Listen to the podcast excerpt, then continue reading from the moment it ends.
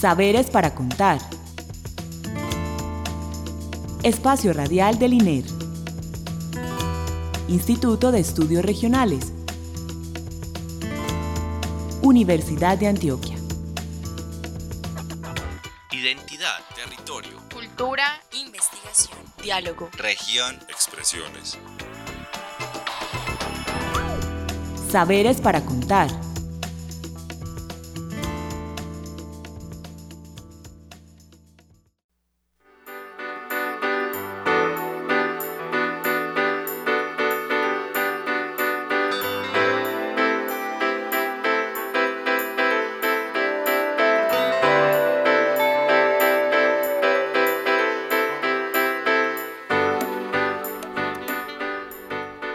Buenas noches. Les damos la bienvenida a nuestro programa Saberes para Contar, el espacio radial con el que el Instituto de Estudios Regionales comparte con ustedes el conocimiento que producimos en el INER, los grupos de, investigación con los que producimos tal conocimiento, eh, demás investigadores que vienen a esta cabina por alianzas que tenemos en el instituto y otras experiencias interesantes pues para ustedes. Eh, le damos las gracias a Alexis Ramírez por la asistencia técnica y la bienvenida a nuestro invitado Luis Antonio Ramírez. Buenas noches, Luis. Buenas noches.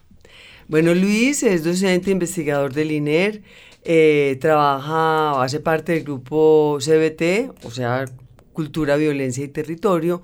Y hoy queremos hablar con, con Luis sobre un tema que es muy interesante y muy de actualidad, que son los procesos de reparación en el oriente antioqueño. Este programa hace parte de una serie que comenzamos la vez pasada que se llama Dinámicas y Problemáticas Territoriales en Antioquia. Como si ustedes recuerdan, hablamos sobre el Bajo Cauca, entonces hoy queremos focalizarnos en el oriente antioqueño y con el tema de la reparación. Entonces, aprovechando pues como está eh, el que esté este programa en esta serie, quería preguntarte, Luis, ¿por qué el oriente antioqueño es importante tenerlo en cuenta en temas de reparación? Eh, pues primero porque se supone que después de todo uh, lo que pasó con la política de seguridad democrática, es decir, en la primera década de este nuevo siglo, lo que se dio en el oriente antioqueño fue como un proceso de pacificación, ¿cierto? Donde entonces se pasa a otro estado de cosas diferente al de la guerra, un proceso de pacificación que, eh, digamos, eh, tuvo costos humanos muy fuertes, desplazamientos, combates, eh, mm, campos minados, etcétera, pues además finales de los 90 del siglo pasado y comienzos de este hasta el 2004, el oriente antioqueño fue reconocido como uno de los territorios en Colombia donde más violaciones de los derechos humanos hubo y eh, luego entonces con todas las operaciones militares que se hicieron allí eh, se sacaron los grupos que operaban allí, grupos eh, sobre todo guerrilleros, de las FARC y del ELN. Entonces, a partir de 2005, más o menos 2005-2007, empiezan a, operar procesos de reparación, pero esto hay que matizarlo porque también hubo lo que podemos eh, denominar como intervenciones humanitarias, es decir, en medio del conflicto. Pero vamos como vamos despacio, Luis, porque ahí, eh, nos has hablado de varios temas. Me gustaría, por ejemplo, pues también enfatizar que en esa década tan dura, eh, de 90 2000, mm. también hubo un proceso de de confrontación entre las dos guerrillas que había. No solamente fue la intervención del Estado lo que hizo tan candente esa disputa en el Oriente, sino que todos estos afectados por la guerra, con los, a los, de los que vamos a hablar como la reparación, también tuvieron ese, ese enfrentamiento entre FARC y el, y el ELN, ¿cierto? Que además de lo que tú estás señalando, le pone mucha más candela a esa situación conflictiva del Oriente, ¿cierto que sí, Luis? Sí, lo primero que hay que tener en cuenta es eh, la afectación de la población civil, ¿cierto? O sea, en qué, eh, en medio de qué estuvo la, población civil. Y obviamente entonces tenemos operaciones militares, eh, incursiones paramilitares y presencia del 47, del noveno de las FARC y del, del Carlos Alirio Vitrago y el Bernardo Arroyave, del ELN y en algún momento en algunas parte sobre todo hacia Cocorná, eh, Granada, Santa Ana, corregimiento de Granada, pues hubo enfrentamientos entre eh, las FARC y el ELN por disputas territoriales. Sobre, sobre eso todavía hay una verdad que encontrar, todavía eh, no se sabe muchas cosas, pero parece ser pues que era la disputa llegó a raíz de campos minados que tenían unos y otros y que se encontraban además y bueno y, por obtener también eh, un control sobre algunos territorios estratégicos o estratégicos, ¿no es cierto? Ahí eh, em, te digo como una de las cosas importantes que, que me ha interesado eh, problematizar en el oriente antioqueño y es ir a, a pues preguntarnos sobre los procesos de reparación allí donde la disputa territorial fue más fuerte. Entonces, estos territorios eh, eh, son, digamos, los que yo privilegio para mirar este asunto de la reparación. En la dimensión de ese conflicto, pues que ustedes la, la, la, están trabajando en términos de la otra cara que es la reparación, ¿cierto? Nos hace pues nos lleva a tu pregunta, o sea, ¿cuál es el tamaño del daño que en tu, como en tu problemática de trabajo, quieres analizar en términos de si las medidas que se están desarrollando pues para, de reparación son suficientes. Entonces, bueno, en esta relación daño-reparación, me gustaría primero preguntarte, ¿ustedes cómo han dimensionado y cómo están tipologizando esas formas de daño que sufrió y que todavía padece la población civil. Ustedes hablan de muchas tipologías de daños. ¿Cuáles son esos, Luis? Que nos cuentes.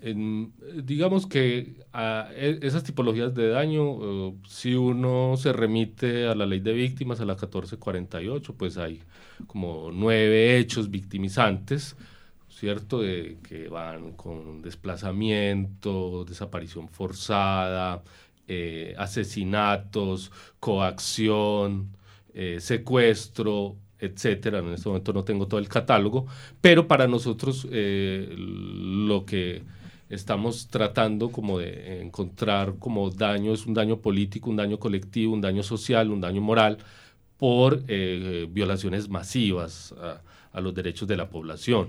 ¿Y podrías explicarnos cómo qué incluye cada cosa? Porque el daño político uno más o menos lo intuye, pero que cuéntanos qué son esos daños. Listo. Eh, primero, pues tenemos una categoría como más general, que es el daño moral. El daño moral, entonces, es aquella afectación que se sufre de acuerdo a los valores propios de la, de la comunidad. Por ejemplo. Por ejemplo, en Granada, en Santa Ana, yo he encontrado Granada y Santana, corregimiento de Granada. Eh, allí dicen de las cosas que nos afectó eh, el conflicto fue la solidaridad entre nosotros. Eh, en otras partes, por ejemplo en San Carlos, hacen mayor énfasis en la dignidad, ¿no es cierto?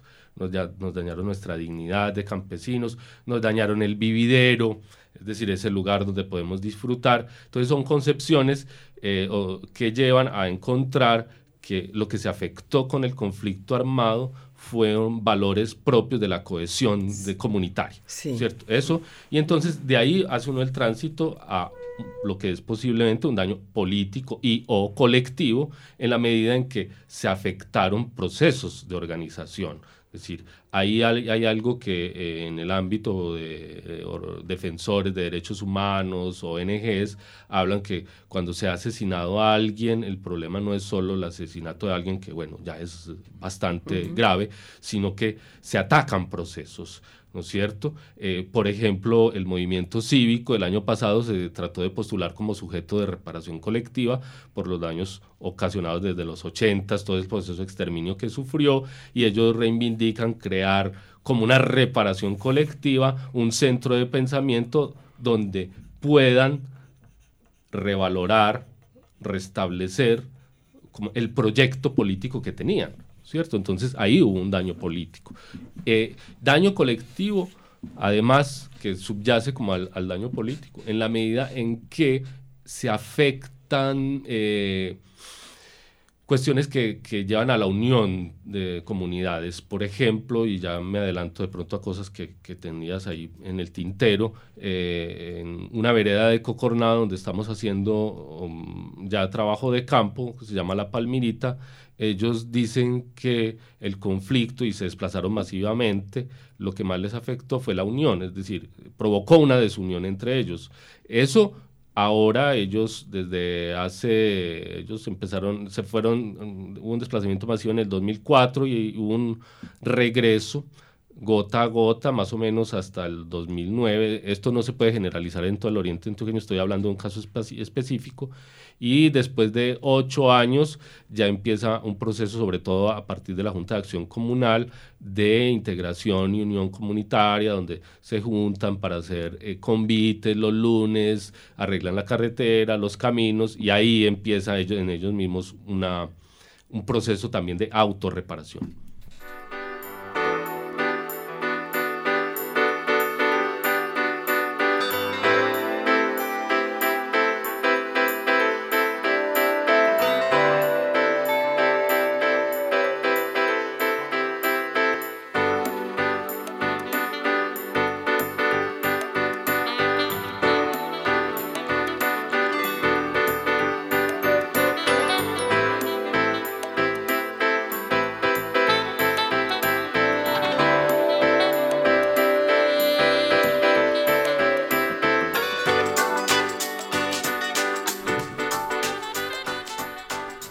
Bueno, Luis, acabaste de mencionar como la dimensión de los y las diferencias de daños.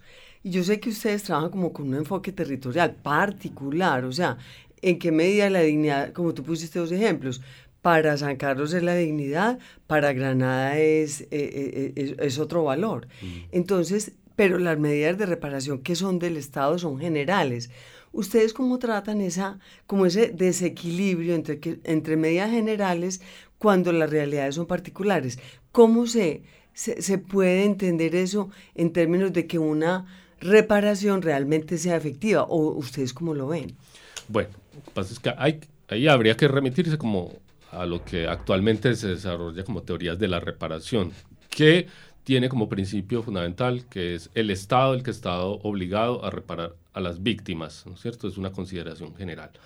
Ahora, eh, dentro de esa obligación que tiene el Estado, pues él tiene que eh, desplegar ¿cierto? unas políticas que están enmarcadas dentro de una justicia transicional.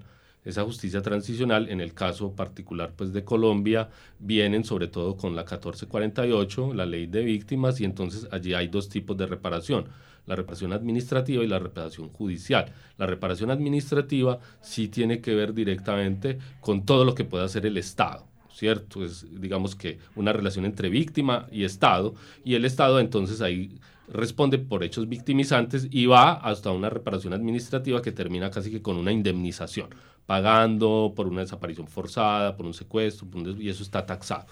Bueno, y la reparación judicial, que tendría que ser más, eh, pues de eso hay poco, hemos encontrado poco hasta el momento, una reparación que se hace más entre particulares, es decir, entre quien fue objeto de un daño y quien lo causó directamente fuese eh, alguien del aparato militar estatal, fuese alguien de las insurgencias o de los paramilitares, y eso se podría entablar. De eso hay poco, digamos que se abre una expectativa grande con relación a lo que está pasando con el, el posacuerdo de las FARC que podría suceder. Eso incluso ya hemos encontrado ahí como inquietudes y demandas que, que faltarían ver.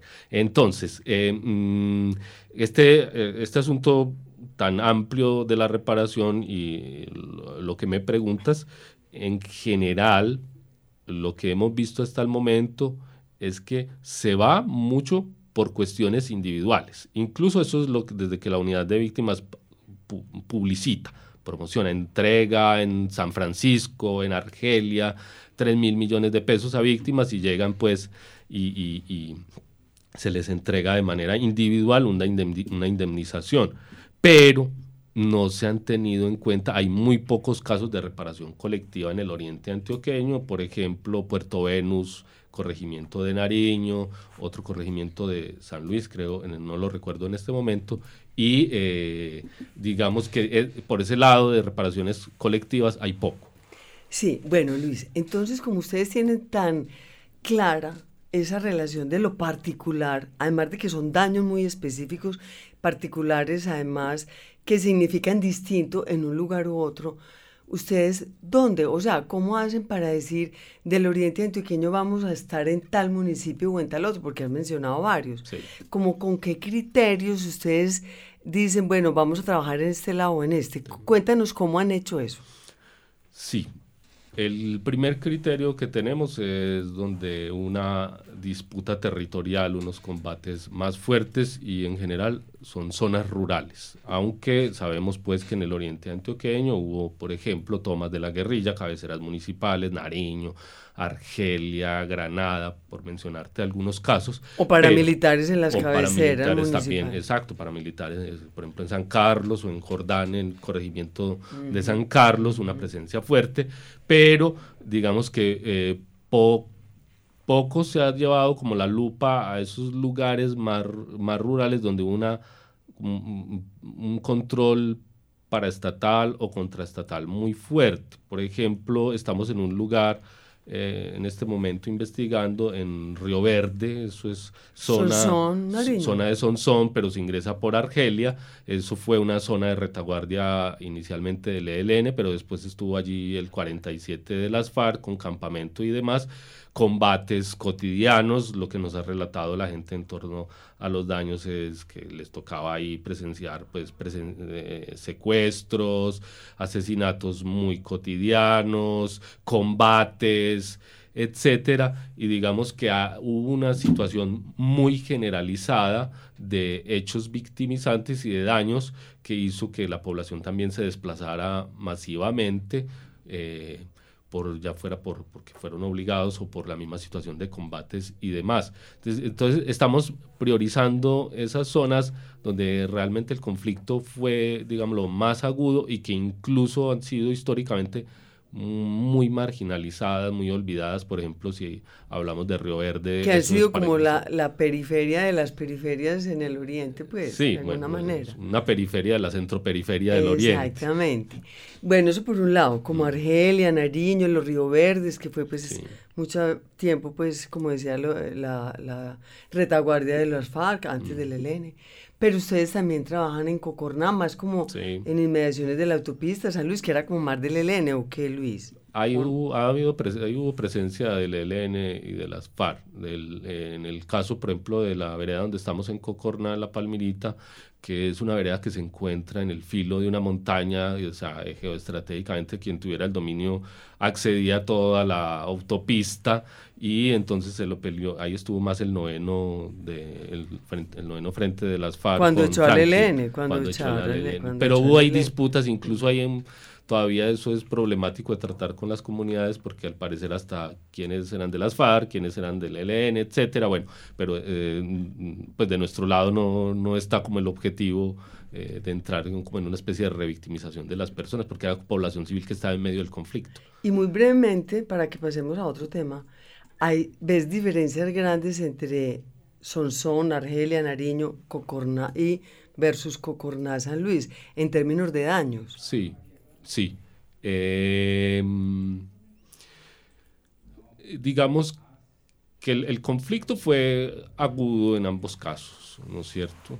Pero una cosa es tener un grupo armado que está allí por defender un control geoestratégico para ingresar a un dominio territorial, en este caso, por ejemplo, de la autopista Medellín-Bogotá, y otra cosa es en una zona donde hay una presencia, donde una presencia de grupos armados mantenida en el tiempo, no fue solo transitoria, ¿cierto? Donde hubo una presencia mantenida en el tiempo, incluso ellos relatan que el eh, ellos no tenían tanto problema cuando existía solo un grupo armado, ¿cierto? Allí es la, el, momento en que entras en combates y todo lo que les toca vivir en medio de los combates.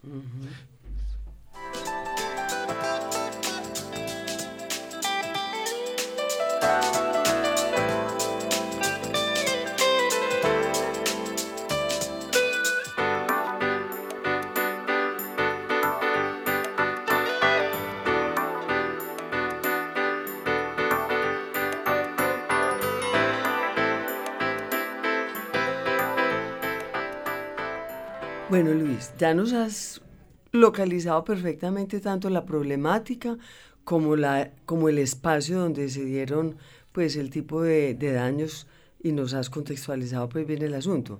Vamos al tema clave que es la, la, gente, la reparación, ese enfoque que, que tú nos muestras que es entender la reparación desde abajo, no desde el Estado, sino desde abajo, con una trayectoria que de alguna manera lo que está mostrando es que el, ese movimiento cívico, o sea, todo ese bagaje histórico de movilización, tú muestras cómo eso se hace presente en la comprensión de la reparación desde abajo. Tema muy interesante, como esa agencia de las víctimas desde la perspectiva del territorio, de la particularidad. ¿Cómo es eso, Luis? Bueno, pues uno de los principios que debe operar para los procesos de reparación es la participación misma de las víctimas. Y eso eh, puede diferir eh, de acuerdo a los procesos organizativos que tengan las víctimas mismas y las comunidades. Esto es, si antes de recibir un hecho eh, dañino, eh, estas comunidades tenían ya un proceso organizativo, ellas incluso a veces eh, tienen cierto recelo con la misma reparación estatal porque ellos tienen ya digamos, una visión política muy fuerte, un trabajo comunitario muy fuerte, a diferencia de otras comunidades donde no ha habido procesos organizativos, por ejemplo, en el caso de Río Verde y más hacia Argelia, eh, justo, bueno, lo, que trajo la violencia también fue una desconfianza en los demás, en los vecinos, en quien viene, eso se siente cuando uno va allá, entonces eh, eh, es difícil entablar desde ahí un proceso para que ellas participen de manera real y efectiva en sus procesos de reparación. Ahí lo que nos está tocando es a nosotros llevar como una especie de sensibilidad y pedagogía para que se empoderen y que lleven ellos una participación como más fuerte dentro de sus posibles procesos de reparación, ¿cierto? Entonces es diferente, es diferente. Eh, lo que hemos encontrado, por ejemplo, en el caso de la vereda La Palmirita de Cocorná, es que tienen un proceso organizativo comunitario muy fuerte, similar también ha pasado en, en San Francisco, en Boquerón, no es tan fuerte como en La Palmirita, tienen una autogestión y una capacidad de ellos mismos organizarse para tratar de, ellos no van a decir de reparar, sino de cambiar, de voltear la página.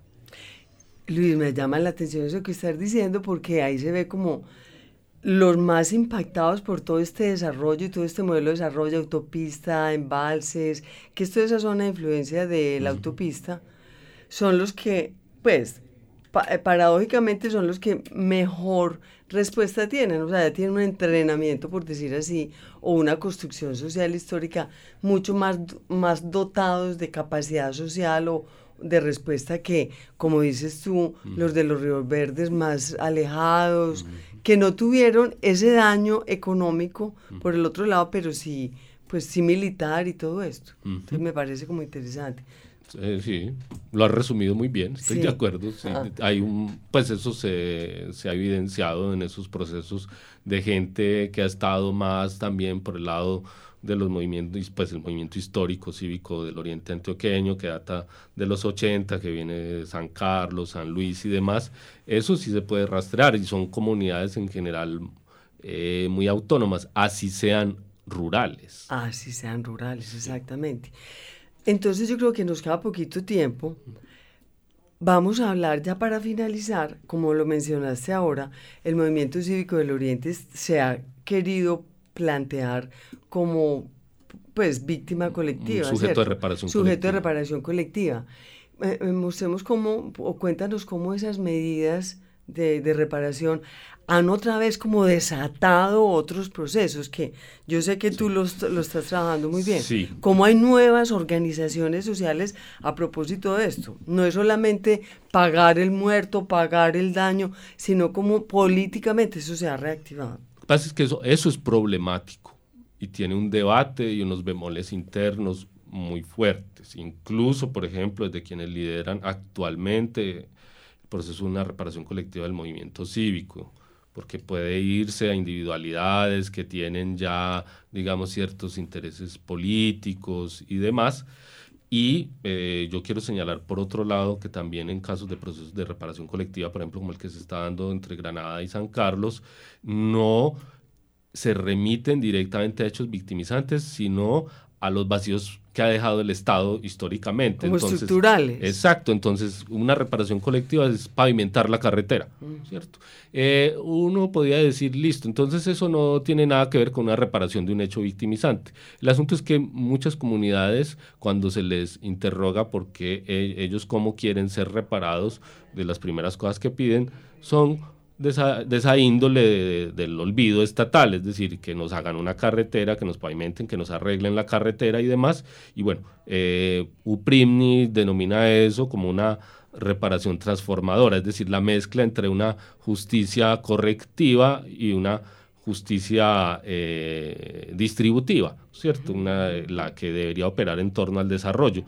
Eh, lo que quiero decir con esto es que justo este momento de transición política, donde opera una justicia transicional y demás, se está aprovechando dentro de muchas comunidades para establecer una nueva relación con el Estado de demandas acerca de ese vacío eh, estructural que ha tenido esa poca presencia del Estado, no es una ausencia completa, sino una poca presencia y un olvido también de la sociedad. Digamos que ahí hay un, juego y eh, a mí me parece que pues dentro de lo que hemos encontrado, eh, eh, se están privilegiando todavía cabeceras municipales para procesos de reparación, cuando en estos casos que hemos visto colectivas de estos daños también son de veredas, de cuencas, de ríos y demás, donde habría que aprovechar también allí juntas de acción comunal y las personas mismas que habitan el lugar para establecer procesos de reparación. Bueno, como tenemos que ir terminando, Luis, ya se nos terminó el tiempo, ¿Con qué quisieras concluir el programa? Podemos hacer otro en el futuro, pero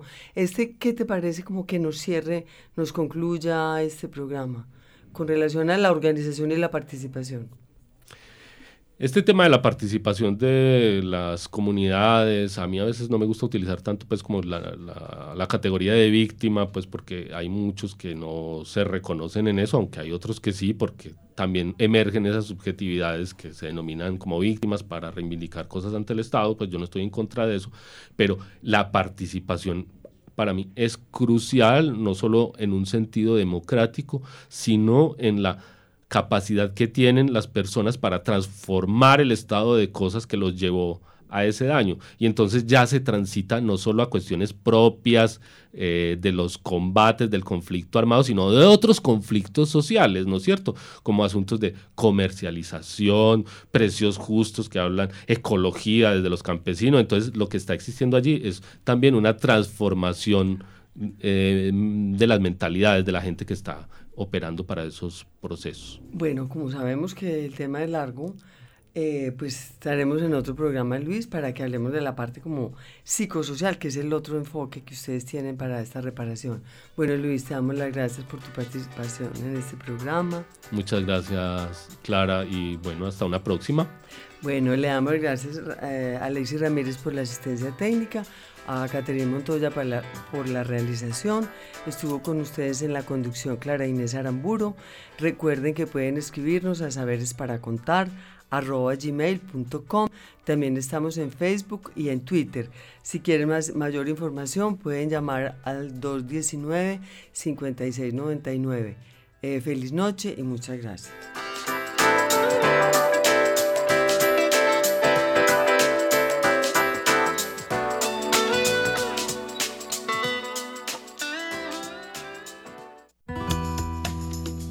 Saberes para contar.